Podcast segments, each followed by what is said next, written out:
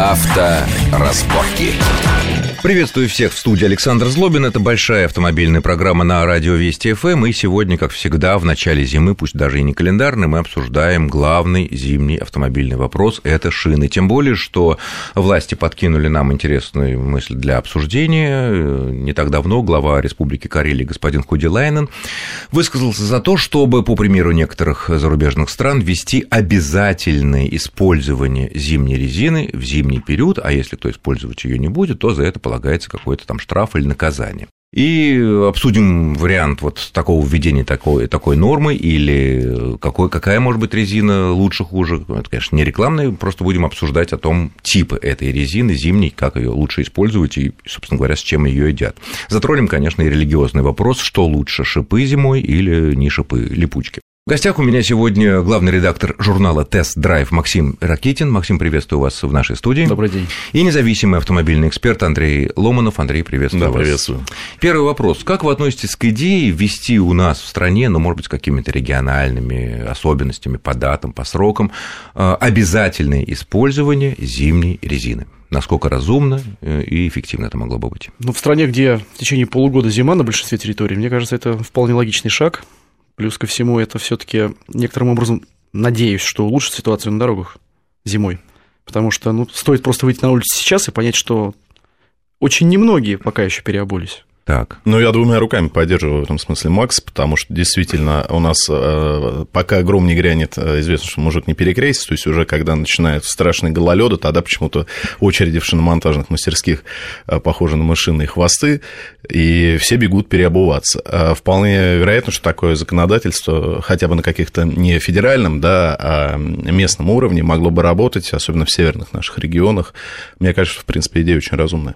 Ну, некоторые представители широких народных масс утверждают, что это опять попытаются вытрясти с нас дополнительные деньги, чтобы мы тратили огромные, понесли огромные расходы на зимнюю резину, а так мы едем аккуратно, у нас всесезонная резина. Ну, это глупость, потому что это на самом деле экономия не на собственной безопасности, прежде всего. И, на, э, извините, и на безопасности он других участников движения, движения, конечно. Собственно, и все эти разговоры о том, что нас хотят ободрать, ну, это реально... А вот этот миф о всесезонной резине, которая удачно сочетает в себе качество и летней резины, и зимней резины, на которой написано M плюс S, MAT плюс Snow, э, она не может выполнять функцию настоящей зимней резины. Ну, нет, конечно, потому что не бывает универсальных солдатов, да, есть солдаты, которые занимаются одним, есть солдаты, которые занимаются другим, поэтому не может э, такой резины существовать, которая будет и в 30 градусов мороза хорошо работать, да, и в 30 и, градусов жары. И в 30 градусов жары, это просто невозможно. У нее очень узкий, э, на самом деле, диапазон температурный, а она рассчитана на страны, где, скажем, хорошо может работать в какой-нибудь теплой скандинавской стране, в принципе, хотя у них там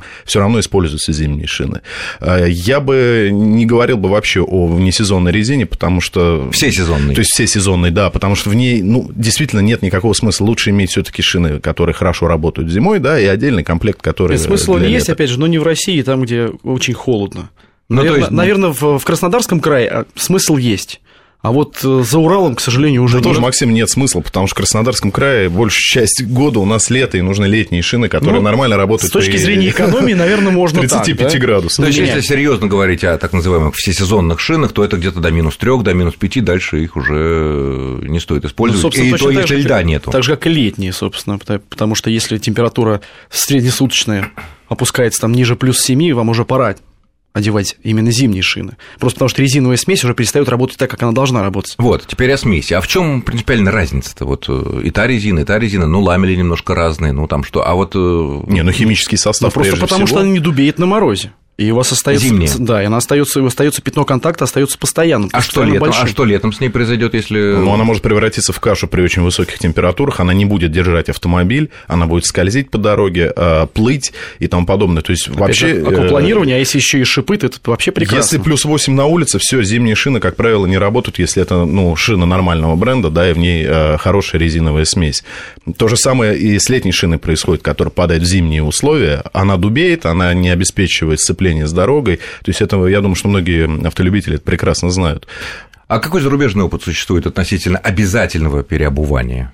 Зимой в зимние. Ну, в Скандинавии, в той же Финляндии, да, это обязательно. Обязательно. Да. А обязательно в зимние шипованные или в зимние не шипованные? Или это все равно на усмотрение владельца? Насколько я помню, на усмотрение владельца, но, как правило, вот особенно в таких отдаленных регионах, типа Лапландии, это в основном шины шипованные. Но это люди же выбирают, из, э, потому что... Выбирают, из, исходя из условий. Из условий. Просто потому что это такой... Есть расхожий миф о том, что у них в Европе везде дороги э, как стекло. Нет, в Лапландии дороги заснеженные, занесенные, точно так же везде есть наледь. И вот то, что называется шуга, то есть это смесь э, воды и льда – такая еще не застывшая. Поэтому вот в тех регионах выбирают люди шипы. В больших городах выбирают уже не шипованные шины. Ну, просто потому что шипы в городе не нужны. Ну вот э, существует расхожее мнение, что шипы действительно в городе не нужны, если 95% езды у тебя происходит в большом городе, типа Москвы или Питера, то логичнее ездить на шипучках, а на липучках, прошу прощения, а если... Но, с другой стороны, возникает вопрос, ведь иногда можно попасть и в большом городе на лед. Вот как липучки действуют на льду? Ну, я бы с нашими э, коммунальными службами вообще бы не экспериментировал бы с липучки, потому что у нас, во-первых, чуть ли не каждый год э, идут эксперименты с новыми составами, которым поливают дороги. И ледяные дожди еще. И ледяные дожди. Неожиданно возникли. А, снегопада коммунальные службы не были готовы, это все у нас очень часто бывает, и, к сожалению, ни одна липучка не работает на льду так, как работает шип. А вообще принцип этих липучек, вот с шипами понятно, она цепляется когтями за асфальт, за лед, за что угодно, ну, на снегу это не влияет, наличие шипов там уже ламели. А вот принцип работы липучек, чем, чем зимние липучки отличаются от так называемых вот всесезонных? Здесь как раз ламели играют роль шипов, то есть они пытаются зацепиться за поверхность. Очень много маленьких-маленьких да. ламелей, которые цепляются они за пытаются лед. зацепиться за поверхность. Всеми, всеми летних, правдами и неправдами. Ведь у обычных эм, летних, обычно летний шин тоже имеет много маленьких вот этих вот нет, бородочек. Нет, нет, другие? У нее есть рисунок просто, то есть довольно достаточно большие блоки, чтобы обеспечить максимальное пятно контакта с асфальтом. А для зимней резины, э, если мы говорим о липучке, как раз все наоборот. У нее э, блоки хоть и большие, но они разделены на маленькие-маленькие-маленькие полосочки. А почему липучки? Они называются? Она и подлипает. Вот такой эффект подлипания ко льду. А, за счет а, большого набора этих тоненьких, тоненьких, а тоненьких прилипание, ресечек. разгон, как же если, если мы липнем? Нет, это, это эффект сцепления. То есть, конечно, э, разгон будет хуже, и расход будет больше. Зимняя резина, она, к сожалению, не, не рассчитана на то, что вы будете гонять там или пытаться участвовать там в каком-нибудь спортивном состязании. Она рассчитана на безопасную езду. У нее задача как раз обеспечить уверенный разгон, более или менее, да, и главное удержать у машины траекторию и обеспечить хорошее торможение эффективное. Вот вся задача зимней резины. Ну вот все журналы, все издания неоднократно проводят различные испытания, там, ну, понятно, некоторые носят рекламный характер, там какие-то конкретные марки, но в принципе разница между вот этой вот липучкой и между стандартной шипованной резиной относительно базовых таких параметров э, управляемость торможения, разгон на льду, в снегу, slush-planing, когда такая шуга, вот вода со снегом. Верно ли такое расхожее убеждение, что шипы хуже тормозят, если это такой мокрый или сухой асфальт. Ну, безусловно, потому что пятно контакта опять-таки меньше. Все-таки хуже. А ну, сильно хуже? Ну, вот процент примерно какой? 5, 10? Что называется, 20? зависит от. Это прежде всего зависит от шины. Какая шина, какой производитель, потому что чем, чем э, более высокотехнологичная шина, тем меньше вот эта разница. И, в принципе, она уже практически нивелирована за счет того, что используются какие-то новые технологии в производстве шипов, в производстве резиновой смеси, в производстве, опять же, в рисунке ламели и всего прочего. То есть, опять я... же, если мы берем там недорогую шину какого-то производителя из какого-то российского где, города. Где шипы ставятся? Да, вручную, шипы там да? шипы вкручивают плоскогубцами. Ну, плоскогубцами. Да, ну практически, да. Так.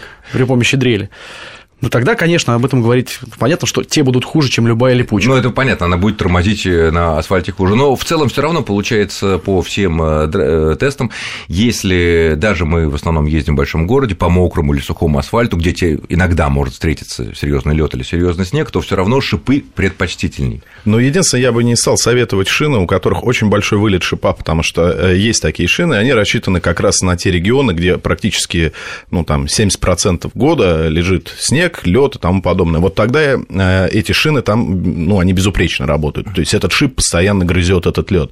Э, ездить на таких шинах в Москве просто нет никакого смысла, потому что, ну, у нас действительно... А какие-то обозначения? Вот мы знаем, что есть там радиус диска, мы знаем, что вот есть э, там вылет, это то, что у шины. Какие-то обозначения, которые обозначают размер шипа, они существуют или это тут надо просто знать по... Я могу сказать, что существует очень простой способ выбрать резину. Существует резина для европейской зимы, и существует э, резина, да, для зимы. скорее для зимы, которая у, у нас. Да. А, очень просто. Существует такой индекс скорости, такой параметр, да. да, любую, в, общем-то, на любой страничке интернета можно найти, которая... Да, на любой шине, индекс скорости есть да, любой но, Если мы берем таблицу индекса скорости, мы сразу понимаем, шина высокоскоростная, Она предназначена, скорее всего, для Европы, для хорошей дороги, где, в общем-то, может так немножко пройти снежок, посыпать. Ну, Иногда серьезного обледенения, да, скорее всего, не будет. А если индекс скорости э, низкий, то значит шина рассчитана а не, где... не, не, не на гонку, да, а на, ну, для стандартной легковой машины. Работу, работу по снегу, льду и там. Для стандартной легковой машины, для, там, для небольшого кроссовера, э, где вот граница между низкий уровень скорости и высокий, там 188, 190 или это высокий уже? Ну, 190 ну, это, это вообще не, не любой кроссовер поедет, на самом деле. Ну, с горки-то. С горки, только, да. Ну, то есть для зимы лучше, чтобы это было, если европе... ну, такая наша уже зима такая, не европейская, то где-то 170-180, да? Вот, ну, я думаю, это потолок. Тут сложно дать универсальный ответ, потому что у нас во всех регионах России зима разная. Вот это верно, нет, естественно, каждый... Поэтому, если мы сейчас говорим о том, что вот в Москве выбираете с таким-то индексом, скорости, то человек, живущий сейчас... В Слушай, сейчас в Красноярске нас смеется нам в, в динамик. Что скоростной, скоростным индексом такой для скоростная шина мы будем считать где-то 180 и выше, правильно я понимаю?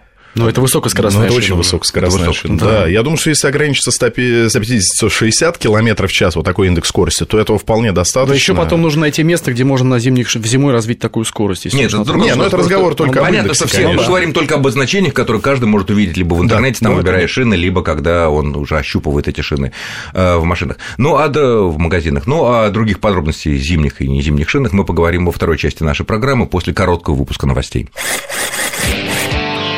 Авторазборки.